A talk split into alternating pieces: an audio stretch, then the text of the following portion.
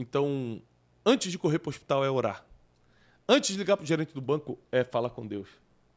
Antes de ligar para o advogado é pedir a justiça divina. É isso. Você demonstra sua confiança para quem você pede primeira ajuda.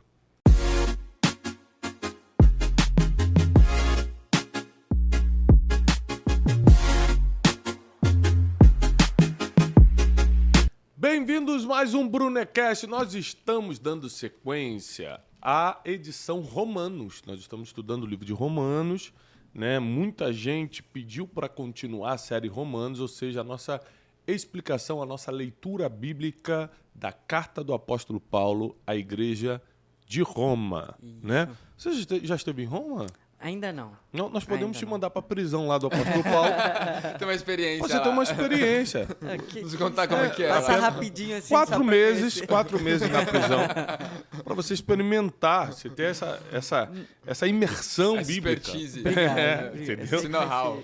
É, eu tive a oportunidade de estar em Roma algumas vezes e, e realmente é, a capital do Império Romano determinou muitas coisas quando se trata da época de Cristo. Né? Toda a política, todo o poder bélico vinha de Roma. Então, quando o apóstolo Paulo escreve para a igreja de Roma, não está simplesmente escrevendo para os irmãos que se converteram agora em Cristo, mas também para pessoas que tinham a mentalidade romana e que não entendiam a mentalidade judaica, que era uma mentalidade religiosa, baseada na lei de Moisés. Então nós temos que é, ler Romanos com esse cuidado. Dessa vez, nós vamos ler em duas versões diferentes. Tá? A versão King James, que é a versão que eu gosto muito de ler, e a versão NTLH, que é a, a, a linguagem de hoje, porque é a única versão que o Erle entende. É feito pra ele essa pra mim, versão, né? né? Ele não entende mais nenhuma outra mim. versão. E, é, mas, na verdade, brincadeiras à parte, é, a, a, a, a, linguagem de hoje é uma linguagem realmente mais fácil de entender alguns conceitos bíblicos, tá bom? Então vamos começar? Nós estamos no capítulo 3, vamos hoje ler o 3 e o 4 de Romanos, porque o 1 e 2 já está aqui disponível no Brunecast, nós já gravamos. Qual a vantagem, versículo 1, capítulo 3, qual a vantagem pode haver, então, em você ser um judeu? Ou qual a utilidade existe na circuncisão? Circuncisão, para quem não lembra, nós explicamos no Brunecast passado, foi a aliança feita entre Deus e Abraão, né?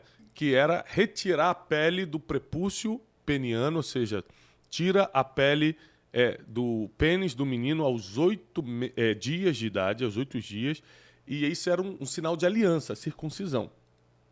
Quando vem Jesus, o apóstolo Paulo deixa claro que a circuncisão não precisa ser mais natural, ou seja, não precisa ser mais essa na pele, mas no coração.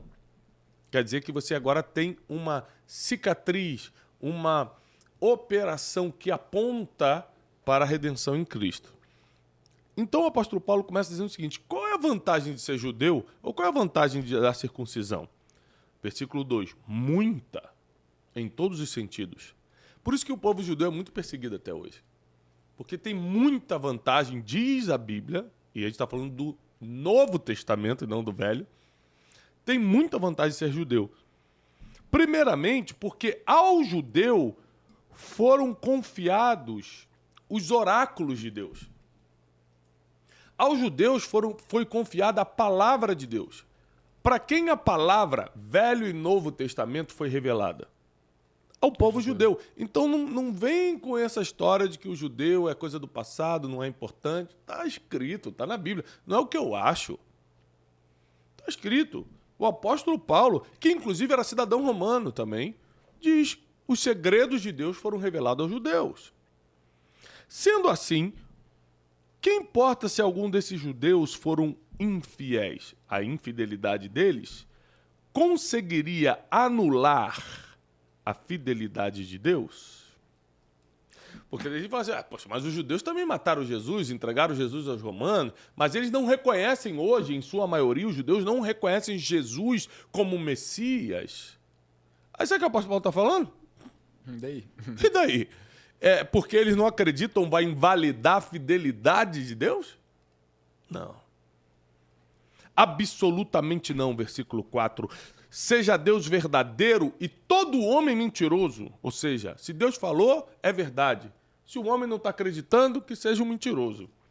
Como está escrito, para que sejas justificado em tuas palavras e sejas vitorioso quando fores julgado.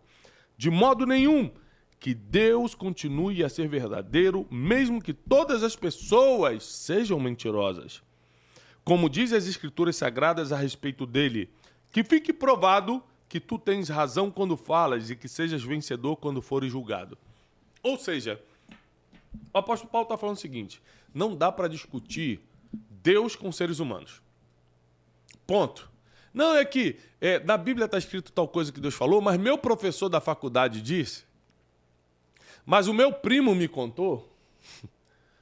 O apóstolo Paulo falando, Deus é verdadeiro e o ser humano é mentiroso. O ser humano só é verdadeiro se estiver concordando com Deus. Vou repetir. O ser humano só é verdadeiro se estiver concordando com Deus. Não tem discussão sobre isso. Versículo 5. Uma pergunta. Como hum. que a gente consegue identificar as pessoas que estão em concordância com Deus? Hum. Tem alguma forma? Uhum. As pessoas que não só creem, mas agem de acordo com o que está escrito. Se eu acredito e ajo de acordo com o que está escrito, eu estou em concordância com Deus. Eu provo que acredito em Deus quando eu ajo de acordo com o que está escrito. Então, por que eu socorro os necessitados, o órfão e a viúva? Eu, Tiago, pessoalmente, tenho esse trabalho. A Casa de Destino, nosso ministério, tem esse trabalho. Porque a Bíblia diz que a verdadeira religião pura é ajudar os órfãos e as viúvas, socorrer os órfãos e as viúvas. Tá escrito? Tá. Então eu tenho que acreditar e praticar. Só assim eu estou alinhado com a verdade. Se eu só falo e não faço, eu não acredito em Deus. É o que o apóstolo Paulo está falando. Você é mentiroso. Porque a verdade está em Deus. Versículo 5. Mas se a nossa injustiça ressalta de forma ainda mais nítida a justiça de Deus, com que concluiremos? Acaso Deus é injusto para por é injusto por aplicar a sua ira? Estou apenas refletindo com a lógica humana.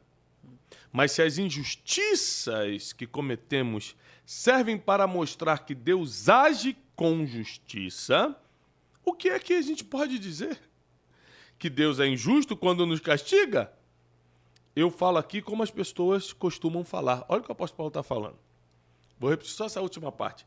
Se as injustiças que cometemos, os erros que você comete, meu filho, os pecados que a gente comete, as injustiças, as invejas, as fofocas, tudo de errado que a gente faz. As injustiças ressaltam a justiça de Deus. O apóstolo Paulo continua falando: se as, se as injustiças que a gente comete, nossos erros, nossos pecados, nossas invejas, nossas fofocas, servem para mostrar que Deus age com justiça, o que a gente pode dizer? Que Deus é injusto quando nos castiga? Ou seja, se teu filho mentir para você, você não vai dar um tapinha na mão dele, ou pelo menos vai botar de castigo?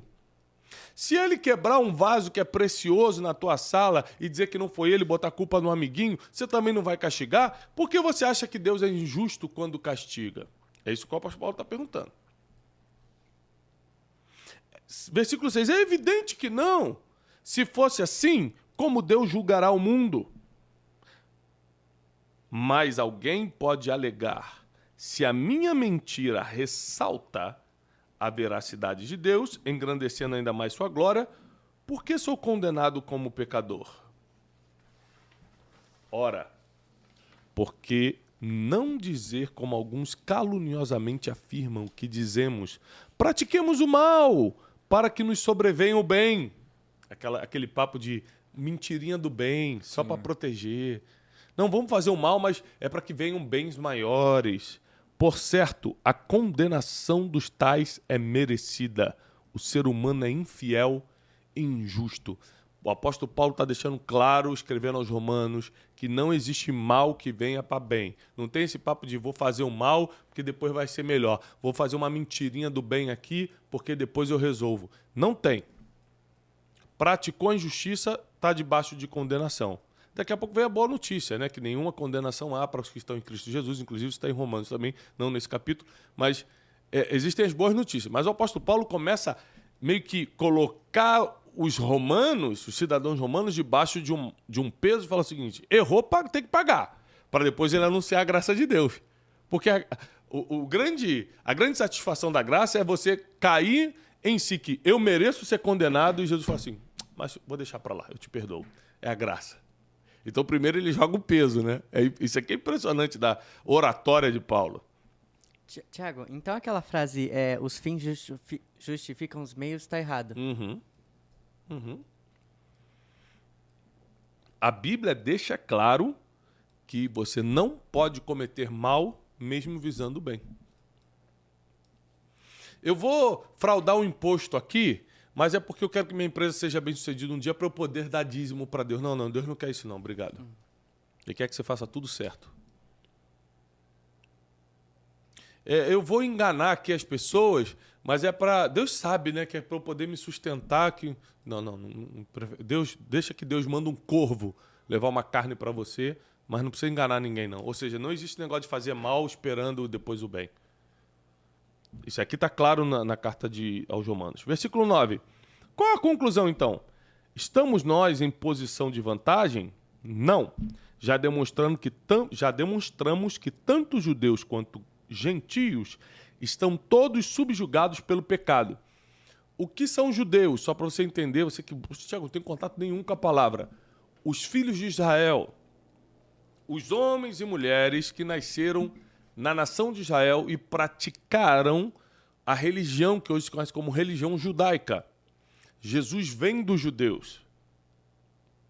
E o que são gentios? Todos aqueles que não são judeus aqueles que não creem no Deus de Israel. Esses são os gentios. O apóstolo Paulo não está falando.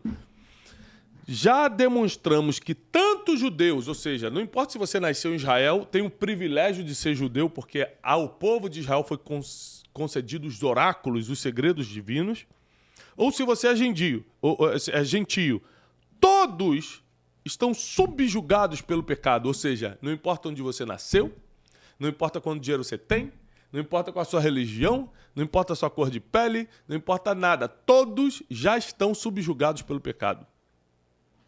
Como está escrito, não há nenhum justo, nem ao menos um. Não há uma pessoa que entenda, ninguém que de, faço, de fato busque a Deus.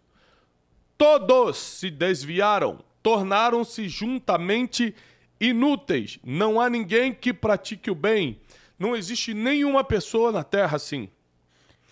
Todos se desviaram do caminho certo, todos se perderam, não há ninguém que faça o bem, não há ninguém mesmo. Suas gargantas são como túmulo aberto, usam línguas para ludibriar, enquanto debaixo dos seus lábios tem veneno de serpente. Suas bocas estão cheias de maldição e amargura, seus pés são rápidos para derramar sangue, os seus passos são marcados por destruição e miséria. Eles não conhecem o caminho da paz considero que é inútil temer a Deus. Ora, sabemos que tudo que a lei diz, o diz aos que estão sobre o domínio da lei.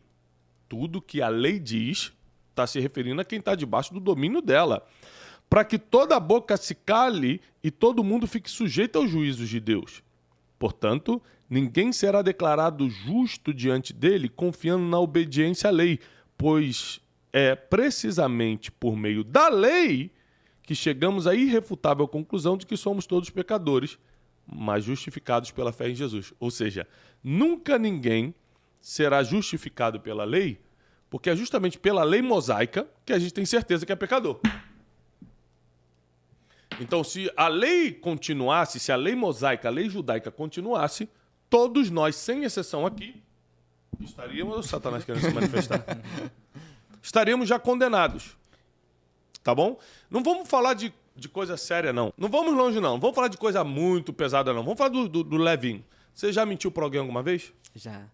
Você já olhou para uma mulher com intenção impura? Não fez nada, só olhou. Já. Já também? Já. Então, você considera, você sabe que você está debaixo, pela lei de Moisés, de condenação. Sim ou não? Sim. Sim. Então, você não teria salvação a não ser por alguns sacrifícios, inclusive de animais. Pela lei de Moisés, todos nós, pela lei judaica, todos nós estamos em pecados, já estaríamos condenados. Nascemos nisso. Nossa carne pede por isso.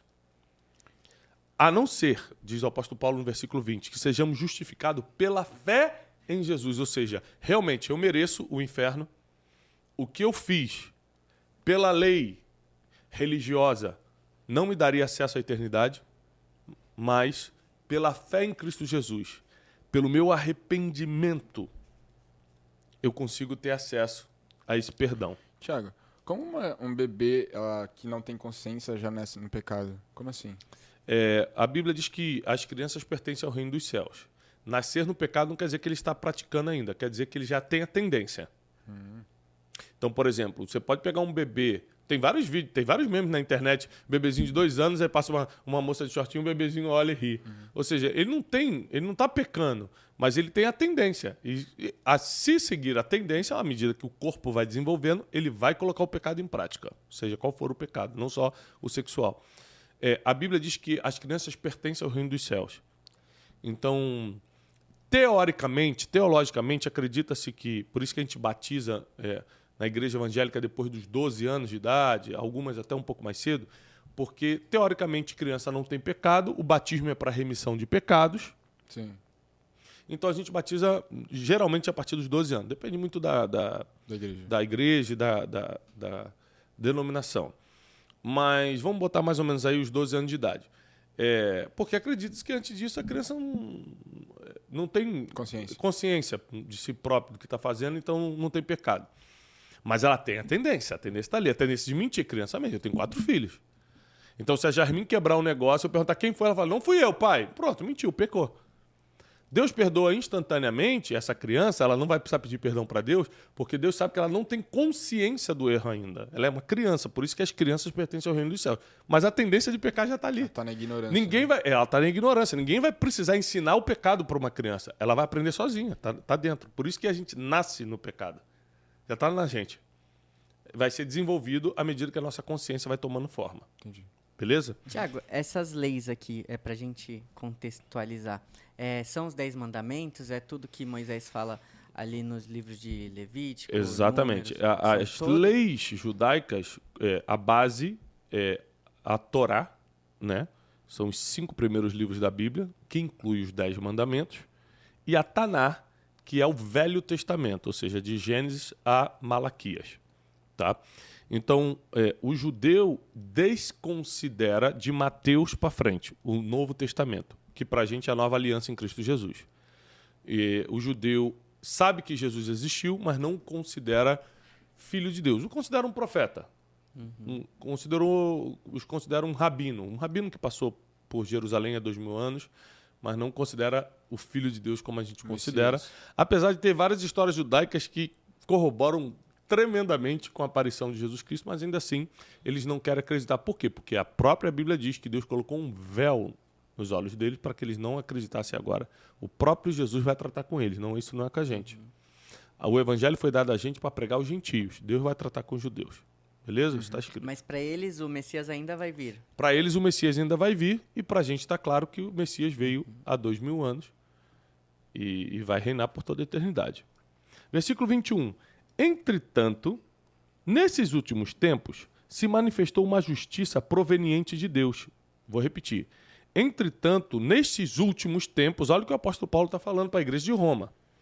Se manifestou uma justiça proveniente de Deus, independente da lei, mas da qual testemunho a lei e os profetas. Ou seja, Paulo está falando para a igreja de Roma o seguinte: olha, eu vou mostrar para vocês uma justiça que não vem dessa lei, você não vai precisar mais praticar a lei judaica, mas a lei judaica e os profetas corroboram com essa justiça que eu vou ensinar para vocês, que é Jesus Cristo.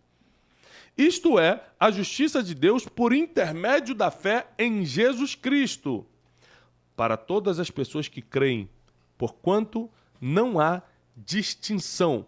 Versículo 23, olha isso, por favor, anotem. Porque todos pecaram e destituídos estão da glória de Deus. Todos pecaram e destituídos estão da glória de Deus. Ou seja, a lei já não ia mais resolver. Então chega uma nova aliança, que é a morte e ressurreição de Cristo. É, é, é impressionante que quando eu fiz teologia, é, apesar de ter sido criado em igreja, eu tinha muitas dúvidas. Né? Por exemplo, antigamente se sacrificava o cordeiro um cordeirinho, um bezerrinho, é, pela remissão de pecados do povo. Aí o, o sacerdote tinha que pegar esse cordeiro, entrar no Santo dos Santos no dia do perdão, que, era, que até hoje tem em Israel, o Yom Kippur, sacrificar para pedir perdão pelos pecados do povo, todo mundo levava os bilhetinhos pedindo perdão pelos pecados e tal. E, e aí, quando você estuda a história judaica e a teologia cristã, você vê que Jesus se apresenta como o quê? Como um cordeiro. É, é a simbologia de que agora um só vai morrer pelo pecado de todo mundo. Parou o sacrifício. Você não precisa mais seguir um, um rito, um ritual, uma lei judaica. Não vou limitar mais a um povo. Todos terão acesso à salvação através do sacrifício de um só. E a Bíblia ainda diz: pela mesma forma que o pecado entrou através de um só, através de quem? Adão. Adão, o pecado será exterminado por um só, Jesus, que inclusive é chamado de segundo Adão teologicamente.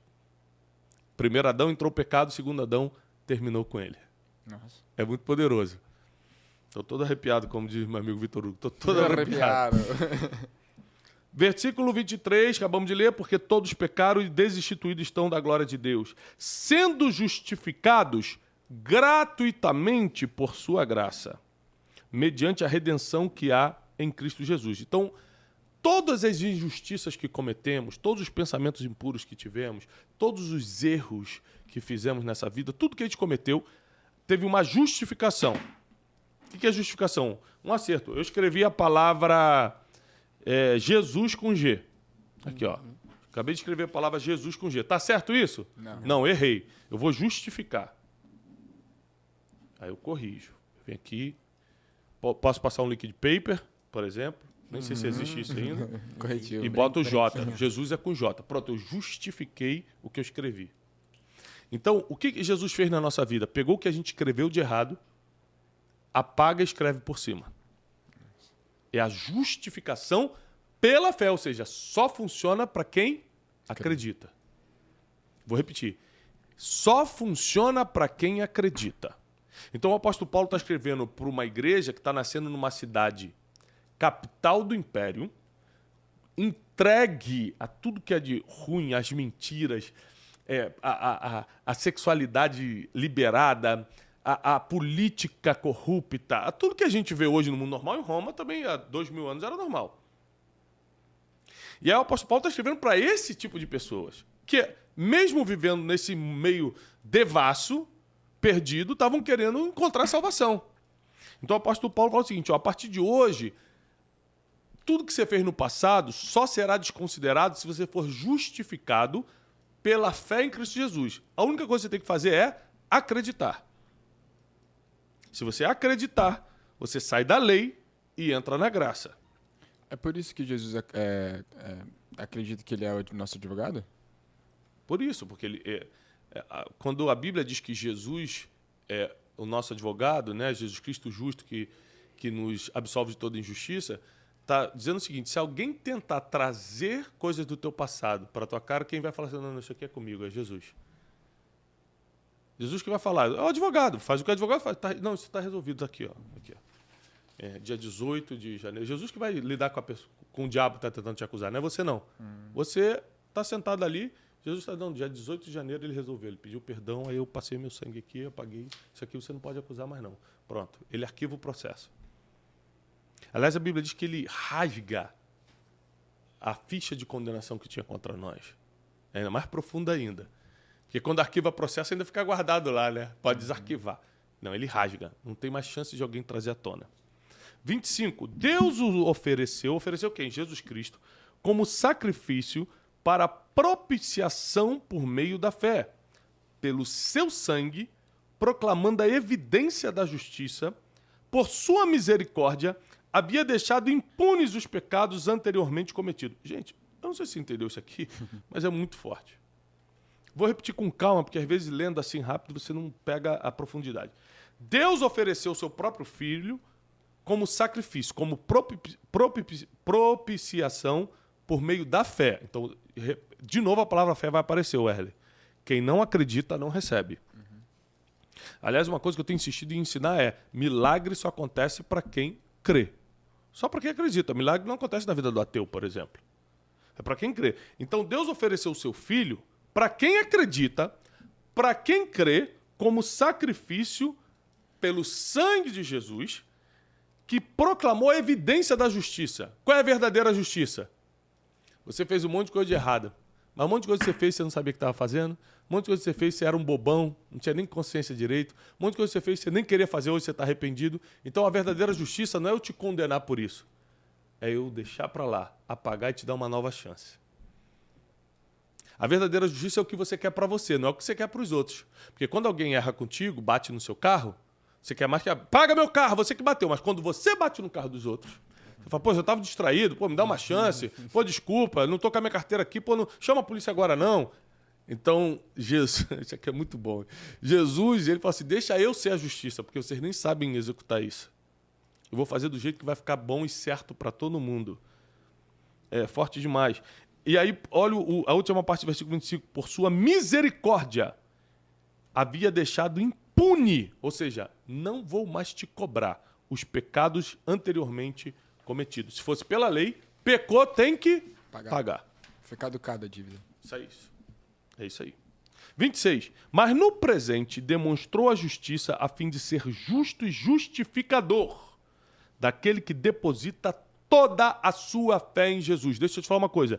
Jesus só é justo e justificador de quem deposita toda. Toda é o quê? 100%.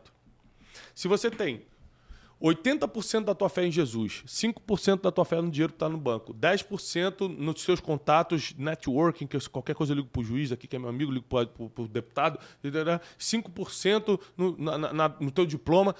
Se você divide a tua fé, não vale. A Bíblia diz que toda a tua fé. Não confio no advogado, não confio no gerente do banco, não confio no meu diploma. Toda a minha fé está em Cristo Jesus. Aí ele é teu justo e justificador ao mesmo tempo. Não quer dizer que você não vai ter que ter advogado, que você não tem que ter gerente do banco, que você não tem que ter diploma, não quer dizer que você não tem que ter isso.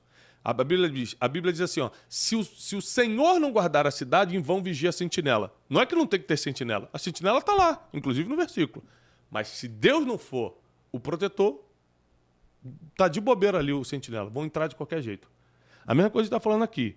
Não é que você não tem que ter as outras coisas, mas a tua confiança não pode estar em nada dessas coisas. Tem que estar somente em Deus para ele ser teu justo e teu justificador. 27.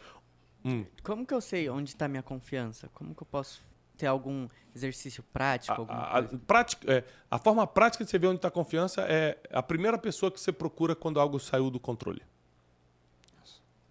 É, é basicamente isso. Então, é, meu Deus, eu tinha que pagar um negócio hoje não tenho. Liguei, vou ligar para o gerente do banco para ver se ele libera um, um crédito, cheque especial. Ah, então tua confiança está no cheque especial, está no banco. Liga para lá então. Não dobrou o joelho para falar, Deus, eu não tenho como pagar isso hoje. Só você pode me socorrer. Esperar, sem se desesperar, esperar uma resposta divina de que ele vai ser teu provedor naquela situação. É claro, se você não é uma pessoa, um vagabundo que não trabalha, que não faz nada, preguiçoso, Deus não vai fazer nada, né? Tem uma série de regras bíblicas para Deus mover.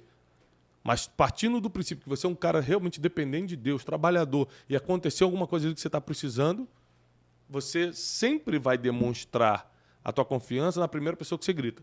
Eu, eu, eu, gosto de explicar essa história quando o Joaquim tomou um tombo. Eu tenho quatro filhos, meu terceiro filho é o Joaquim. E quando ele era pequenininho, a gente morava nos Estados Unidos ainda, ele estava pulando de um sofá para o outro. Uhum. Ele calculou mal, caiu de cara. Bum! E quando ele caiu de cara, ele falou, pai! Quando eu peguei ele, ele desmaiou. Cara, ele tinha uns dois aninhos, ou três no máximo. Pai, você vê teu filho desfalecido, assim, ó, braço aberto, cabeça já era. Assim, você não sabe se morreu, não sabe o que aconteceu.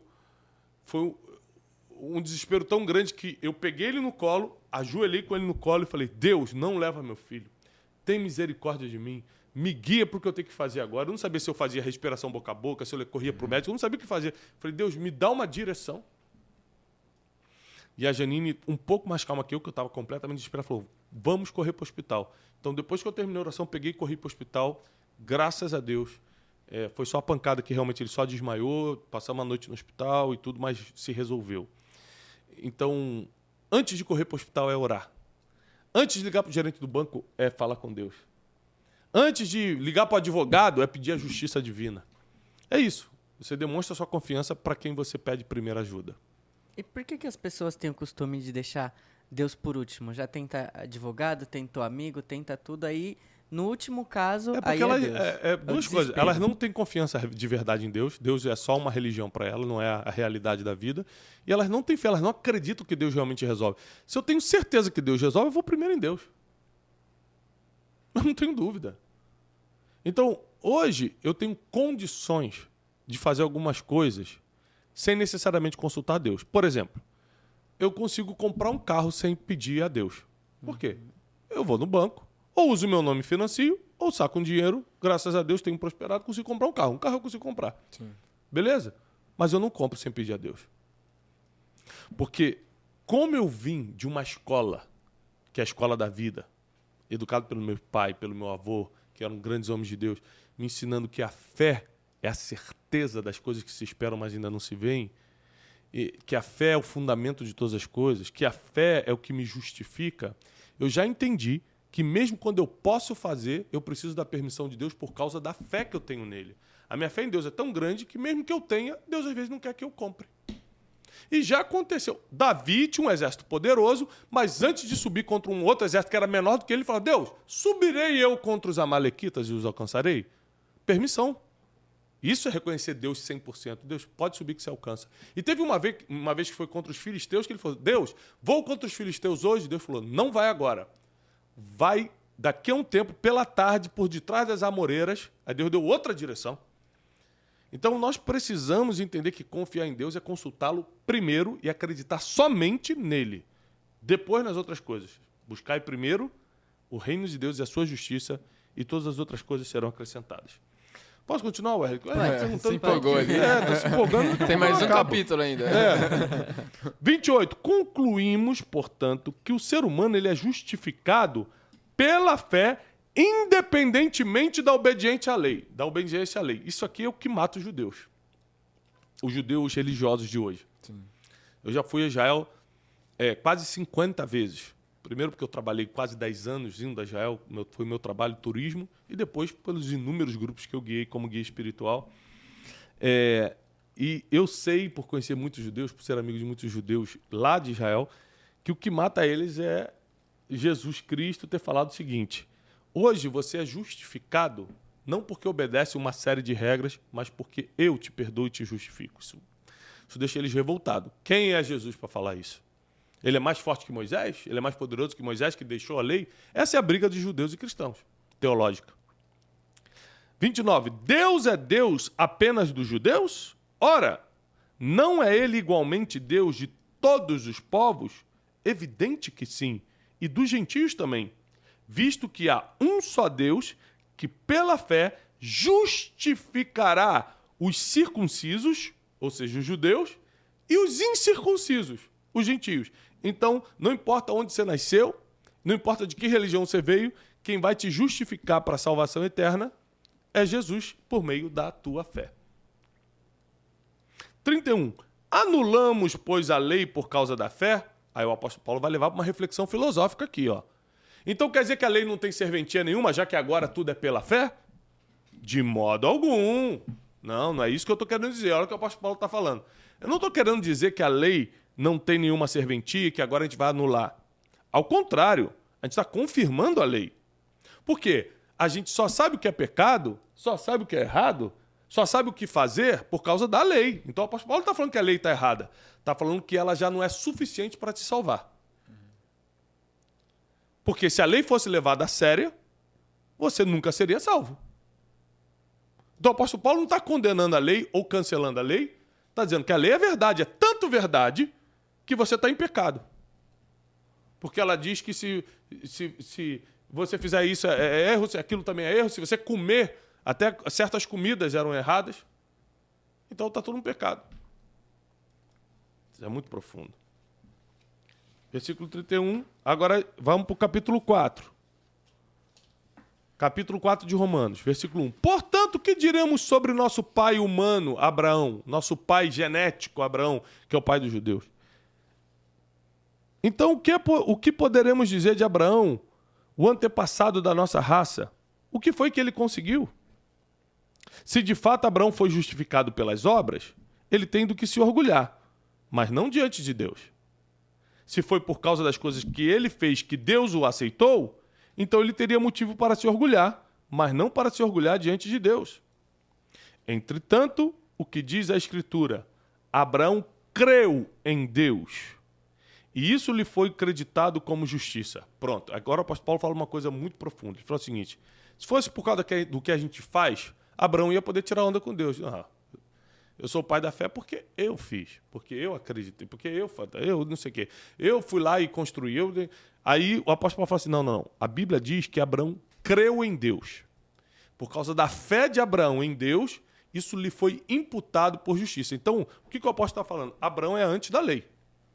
Abraão é antes de Moisés. A lei judaica começa com Moisés. Deus está falando assim: a fé é antes da lei.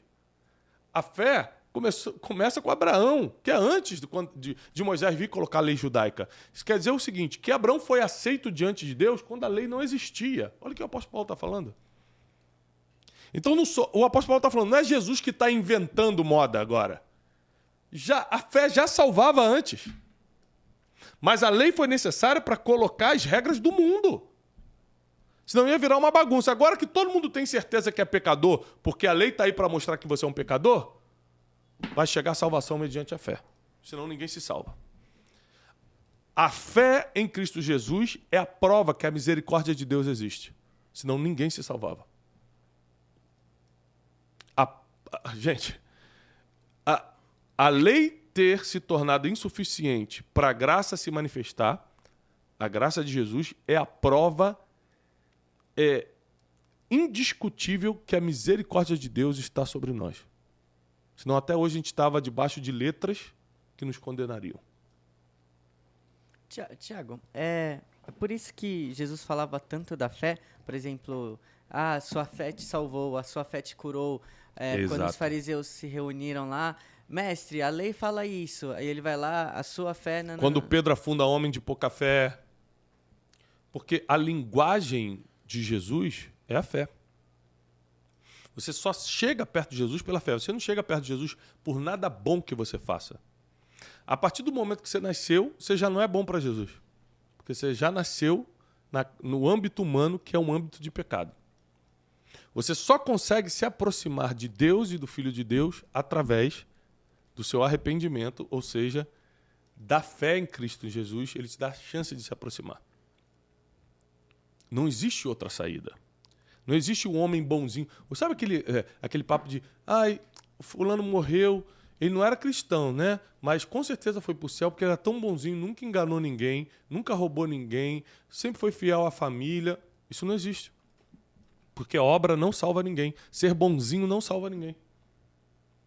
Você pode não ter feito nada criminal na vida, você pode ter feito tudo certinho, pagar seus impostos, se morreu sem se aproximar de Jesus através da fé, da arrependimento de pecados e confissão de fé, não tem salvação eterna, não tem céu. É o que está escrito, não é o que eu acho, não. Porque tá... quem sou eu para achar alguma coisa, ainda mais um assunto tão complexo? Não acho nada. Está escrito. Então, o que eu, o que eu ensino para os meus filhos em casa, e vocês que são pais devem ensinar? Que não adianta fazer as coisas certas temos que confessar Jesus como Senhor e Salvador, porque ainda que um dia façamos algo errado, porque nós somos seres humanos, Ele é quem vai justificar, ou seja, desconsiderar os erros que escrevemos, passar o liquid paper, como eu falei, e escrever do jeito certo.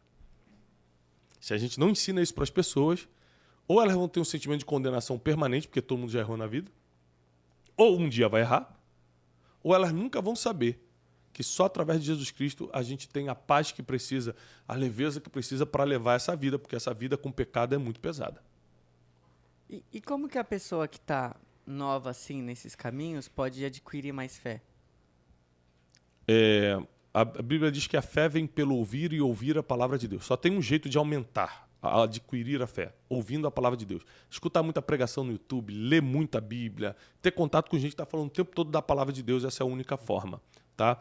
Uma, coisa que tem a ver com essa questão do pecado aqui, antes da gente continuar, que veio o exemplo na minha cabeça. Eu estava conversando com um amigo meu essa semana, que ele falou o seguinte: Cara, eu tô com muita vontade de fazer uma besteira e falou o que ele queria fazer. Cara, eu sei que é errado. Ele falou, é, ele conhece a palavra, né? Ele falou, eu sei que é errado. Cara, mas não tô aguentando, não. Eu falei para ele assim, cara, vamos, vamos parar para pensar no seguinte. Se você passar uma noite toda fazendo isso que você está afim de fazer. A noite toda, mas assim, fazer bem feito. Fazer um negócio bom mesmo. Bem feito. Isso vai tirar a tua vontade. Você tem 28 anos ainda. Isso vai tirar a tua vontade de fazer isso o resto da vida? Ele, eu acho que não, né? Falei, claro que não. Porque a Bíblia diz que o pecado é um poço sem fundo. Então, se você fizer, se você der vazão a isso, fizer isso a noite toda hoje, daqui a uma semana você quer de novo. Ou seja, por isso que a Bíblia fala que éramos escravos do pecado. Você não consegue mais sair daquilo. Então é muito melhor você lutar agora do que experimentar. É como uma dieta. Se você comer o chocolate, não vai estragar o teu corpo, mas vai abrir a porta para você continuar comendo. Então qual é o problema do pecado? Se você cometer um, não vai te levar para o inferno agora, mas vai abrir a porta do inferno para você. Você vai continuar. Aí o pecado leva a outro. É, aí você acha. Aí, gente, aí é, é uma teoria. É, é, é, esse assunto é longo, eu acho que é um Brunecast só sobre isso. Uhum. É por isso que nós temos que lutar contra o, o, pecado o tempo todo. E caso cometamos, porque somos seres humanos, confessar. Que é o mais difícil para o ser humano. E por que, é, por que a Bíblia diz que a gente tem que confessar o pecado? Tem vários motivos. Ser curado. A Bíblia diz em Tiago, capítulo 4, confessai vossos pecados uns aos outros para que sejais curados. Porque quando você conta para alguém, Tipo, alguém de confiança, né? Não é sair contando pros outros, não. Por isso que na igreja católica tem um confessionário. Você está contando pro padre, alguém de confiança ali e tal. É, na, na, na, igreja evangélica você conta pro pastor ou para sua cobertura espiritual, que é o termo que usam. É, mas pode ser para um amigo. Não está falando que tem que ser para um pastor ou para um padre. Alguém da sua confiança. Porque quando você conta para alguém, você está se expondo. E se expor é vergonha. Vergonha te constrange. E agora você fica mais forte para resistir o próximo, a tentação, não porque você está forte realmente, mas porque você não quer passar pela vergonha da confissão de novo. E quando você confessa para Deus, você é perdoado. Então você confessa para Deus para ser perdoado e para alguém da sua confiança para ser curado, porque da exposição, a exposição te cura. É forte. É, é, é por isso que muitas pessoas, tipo, é, aquilo que está em oculto uma hora vai ser revelado. É justamente para tra trazer essa, essa, é, essa vergonha? Exato. A Bíblia diz que é, não existe nada escondido que não, não venha à tona, que não vai ser revelado. Primeiro é para colocar consciência na gente que não, não existe nada que você faça que alguém não vai saber um dia. Então, cuidado com o que você faz. Cuidado com o que você faz. E segundo, é para que a gente saiba, que a gente tema a Deus, para saber que de qualquer forma um dia a gente vai estar na mão de Deus para ele nos perdoar de alguma coisa. Porque quem nunca fez nada escondido? Uhum. No final das contas, a gente deve tudo a Deus. Até a misericórdia de estarmos vivos e sendo considerados dignos de estar diante dele. Eu só sou considerado digno de estar aqui te ensinando alguma coisa, não é porque eu sou bom, não. Coitado de mim. Não é porque eu sou perfeitinho, não. Não é porque eu sou um santarrão, não. É por causa da misericórdia e graça de Deus. Senão eu não estaria aqui. É porque eu todos os dias me coloco diante de Deus e falo, Deus, tem misericórdia de mim, me usa. Quem sou eu? Mas se tiver misericórdia de mim, eu vou falar as pessoas vão escutar. Então é pela misericórdia de Deus. E a Bíblia diz que Deus não divide a glória dele com ninguém. Ai daquele que usa os dons espirituais ou qualquer coisa que Deus te deu para trazer glória para si mesmo. Deus não divide a glória dele com ninguém. Versículo 4. Não, peraí, chega de pergunta. Peraí. Segura, não é possível. Não, gente vai acabar nunca. O que está acontecendo com o Lele hoje? tá demais. Meu Deus. Ora, o salário daquele que trabalha não é considerado um favor, mas uma dívida. O salário daquele que trabalha, ou seja, quando eu pago o teu salário, eu não estou te fazendo nenhum favor. É uma dívida. Você doou o seu tempo, você doou a sua capacidade, e agora eu tenho uma dívida contigo, essa dívida é paga em dinheiro. Uhum. Todavia, ao que não trabalha, mas crê em Deus, que justifica o ímpio, sua fé lhe é creditada como justiça. Aí, quando Deus vai. Primeiro, ele faz a comparação do trabalhador. Acabei de comparar com você e teu salário. Hum. Com Deus não é assim. Com Deus, ele não está vendo se você cumpriu as oito horas diárias para ele pagar o teu salário. Ele te justifica pela fé. Forte. Ele acredita o teu salário porque você acreditou. Com Deus é diferente. Isso não quer dizer que você não vai trabalhar na terra, porque quem paga o teu salário na terra não é Deus, é o teu patrão. Então vai ter que trabalhar. Ou se você é empreendedor, o teu trabalho, o suor do teu rosto que te paga. Mas quando se trata de trabalhar para Deus, não é o suor do rosto, é o tamanho da fé. É isso que faz ele acreditar. Versículo 6. Assim também Davi fala da bem-aventurança do homem, a quem Deus leva em conta a justiça independente de obras. Paulo está batendo de novo aqui que, independente de obras, Deus leva em consideração a fé do homem. Você sabe que existe uma briga teológica, a gente não vai entrar nela agora, muito forte entre o apóstolo Paulo e o apóstolo Tiago, irmão de Jesus, que escreveu a carta de Tiago, que está na Bíblia, porque Tiago, irmão de Jesus, quando escreve essa carta, ele diz o seguinte: a fé sem obras é morta, que não adianta você é, pregar para o irmão, mas não dar o um prato de comida, ele defende as obras. Paulo fala o seguinte: tudo é pela fé, é pela graça, não precisa de obras. Mas na verdade tem um equilíbrio. Eu não vejo essa radicalidade, esse problema, não. Eu vejo um equilíbrio nos dois. Cada um defendendo uma ótica e tudo. E é claro, a teologia tem, tem seus extremos, cada um leva para um lado. tá? Mas Paulo bate muito que Deus não está olhando o que você está fazendo, mas o que você está crendo. Já o apóstolo Tiago vai falar assim: crê mesmo, mas trabalha. Ele traz um, um equilíbrio. E, e, e, na reforma protestante ali com Lutero, Lutero defendeu muito também a questão é, de você trabalhar. O apóstolo Paulo também, em outras palavras, por exemplo, com João Marcos, ele falou assim: olha, quem não trabalha também não come. Então sai, sai da minha caravana, não fica andando comigo, não. Não quer trabalhar também. então, assim, também tem essas, é, é, esses pormenores. Você vê que não é que Paulo desprezava as obras, é que ele estava querendo super é, valorizar a fé nesse, nesse contexto e está certo. A graça, supervalorizar a graça. Tá? Sete. Como são felizes as pessoas que têm suas transgressões perdoadas, cujos pecados são cancelados? Davi disse isso aqui. É, esse versículo 7 é a continuação do 6 que está dizendo que Davi fala da bem-aventurança do homem em que Deus não leva em conta a justiça independente de obras.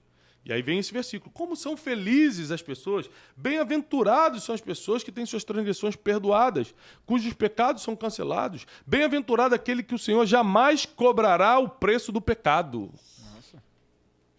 Versículo 8.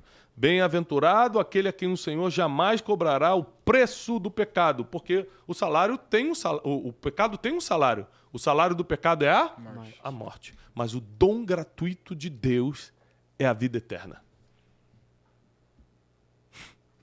9. Essa imensa felicidade é destinada aos que fizeram a circuncisão ou também é oferecida aos incircuncisos? Pois já afirmamos que no caso de Abraão, a fé lhe foi creditada como justiça, ou seja, Abraão não era circuncidado.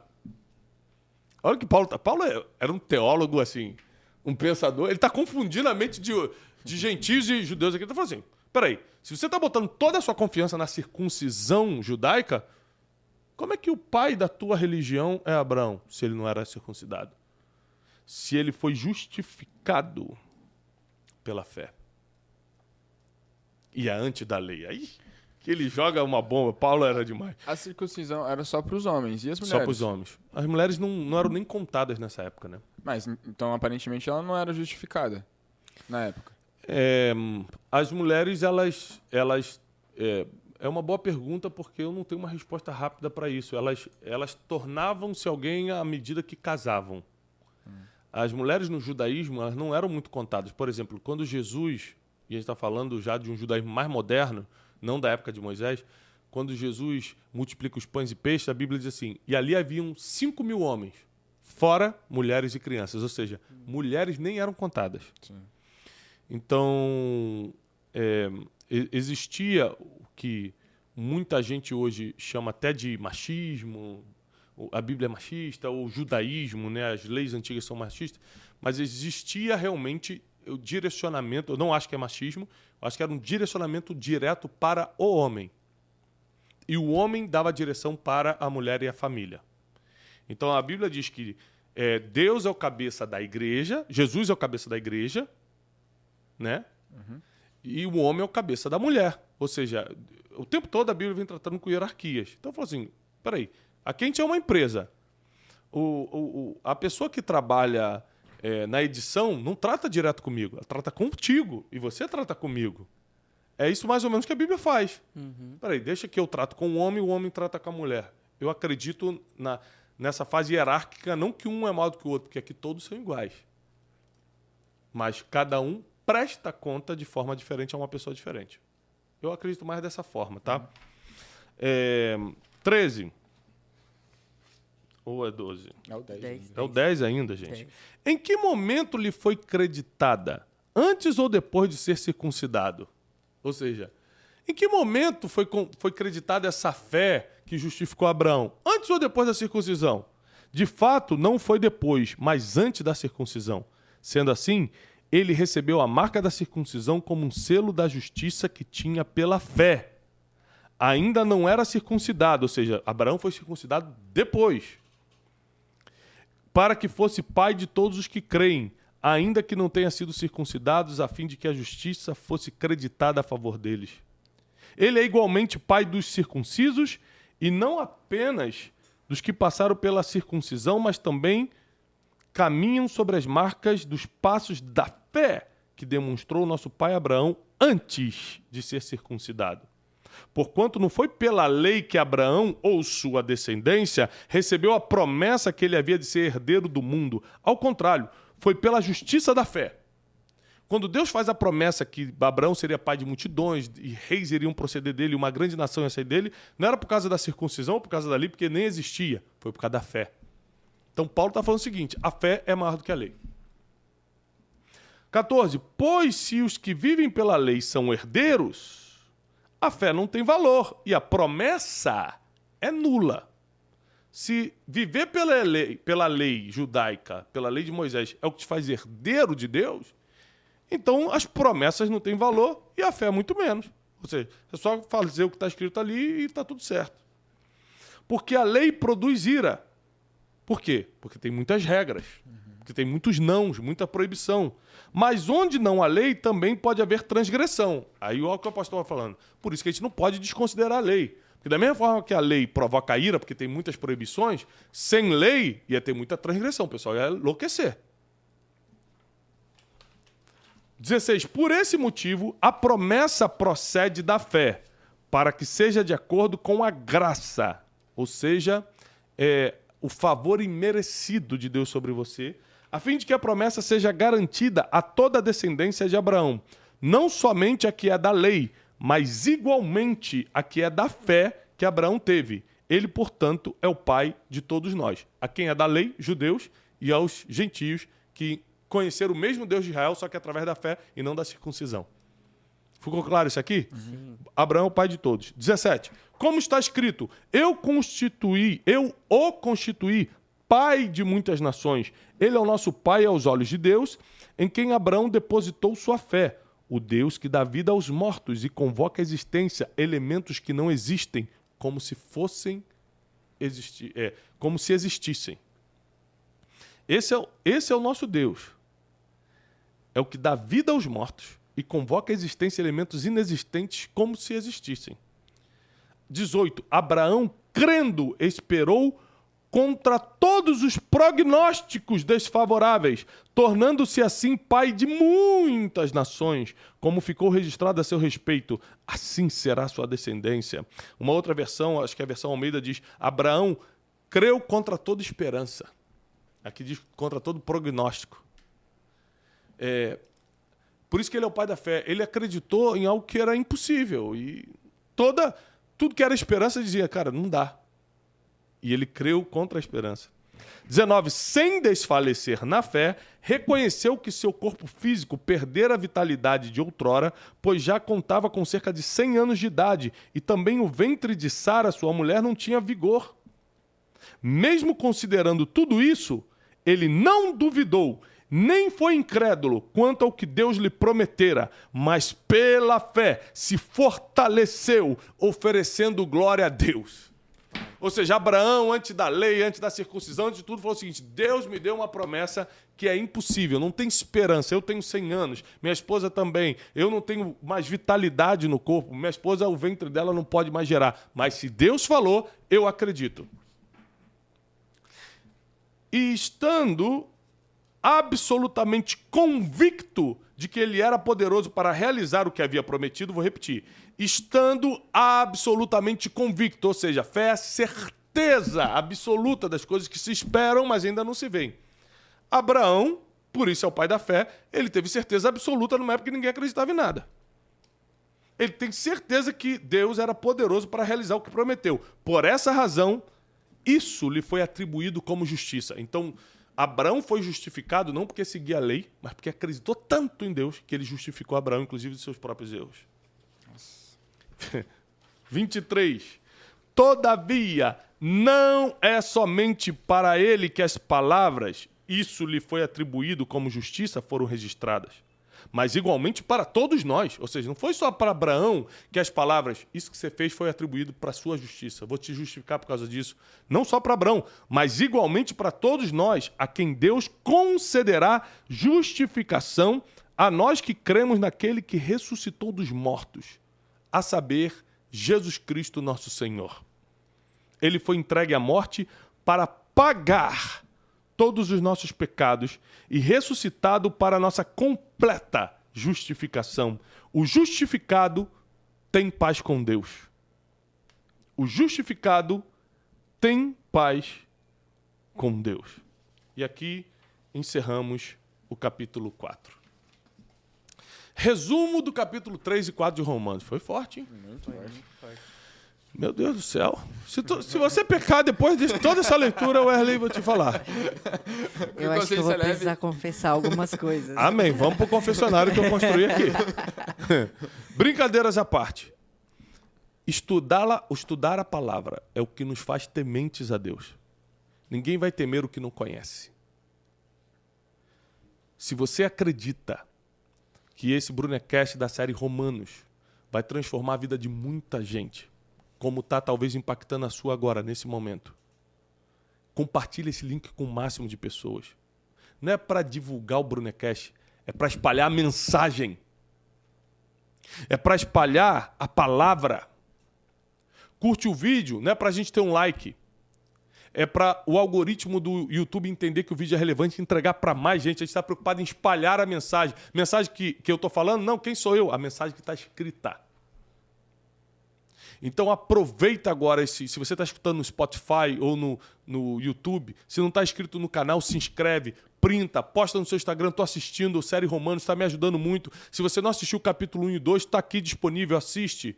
Nós estamos no capítulo 3 e 4. E se você presta atenção, porque eu dou a minha palavra, que se você não mostrar que realmente quer que eu continue, eu não vou continuar. Porque a gente tem um monte de convidado no Brunecast, a gente para aqui para gravar uma leitura bíblica para você. Se você realmente quer que eu continue, junto com o Theo e com o Ólogo, a leitura de Romanos, a explicação, segundo a nossa forma de pensar, de Romanos, se está te ajudando, coloca agora aqui nos comentários. Por favor, não para, continua. Porque são 16 capítulos, a gente ainda está no quarto. Tem mais 12. E vou te falar uma coisa: Romanos vai ficando ainda mais forte à medida que passa, tá? Capítulo 12 13 e 14 de Romanos, é, para mim, são. Gran finale. Não, é, é impressionante. Tem muita coisa ainda para gente aprender. Realmente quer? Não deixa de comentar agora, por favor, não para. Marca pessoas que precisam é, assistir esse Brunecast. Envie isso para o máximo de pessoas, tá bom? Quero agradecer o Wesley Teixeirinha, o Theo e o Ólogo pela participação de hoje. Uma última pergunta. Claro. Para encerrar, pra encerrar vamos lá. Com chave de ouro. É, Tiago, a gente vê que a, a, fé é muito importante para nós cristãos, mas Jesus ele falou que a nossa fé é menor que um grão de mostarda. Por que isso? É, é, ele disse que se a nossa fé fosse como o grão de mostarda, uhum. nós daríamos ordem a um monte, ele sairia de um lugar e iria para o outro. Então, o grão de mostarda ele é minúsculo. A Bíblia não diz do tamanho de um grão de mostarda. Como? Ele é minúsculo e depois de plantado vira gigante. O que, que Jesus quis dizer? Que se você, por mais que tenha uma fé pequenininha, como a de Pedro, que andou sobre o mar, três passos e depois afundou porque a fé era pequena, por isso que ele falou homem de pouca fé. Se você realmente semear essa fé, ela vai crescer a ponto de você dar ordem aos montes. Então, o que Jesus está nos incentivando é cultive a fé de uma forma que ela não pare de crescer. Se a fé vem pelo ouvir a palavra de Deus, o regador da fé é a pregação, é a leitura da palavra. Então, em vez de perder horas assistindo série, não tenho nada contra a série, eu assisto também, mas eu perco muito, eu invisto muito mais tempo assistindo pregações, lendo a palavra, porque vai regar o que realmente vai dar ordem aos montes para que eles saiam da tua frente, a tua fé. Eu faço votos de paz e prosperidade. Obrigado por mais um Brunecast. Não deixe de compartilhar com todo mundo. Se inscreve nesse canal e eu te espero na próxima edição aqui do nosso Brunecast. Obrigado, Theo. Obrigado, Ólogo. Valeu. Valeu.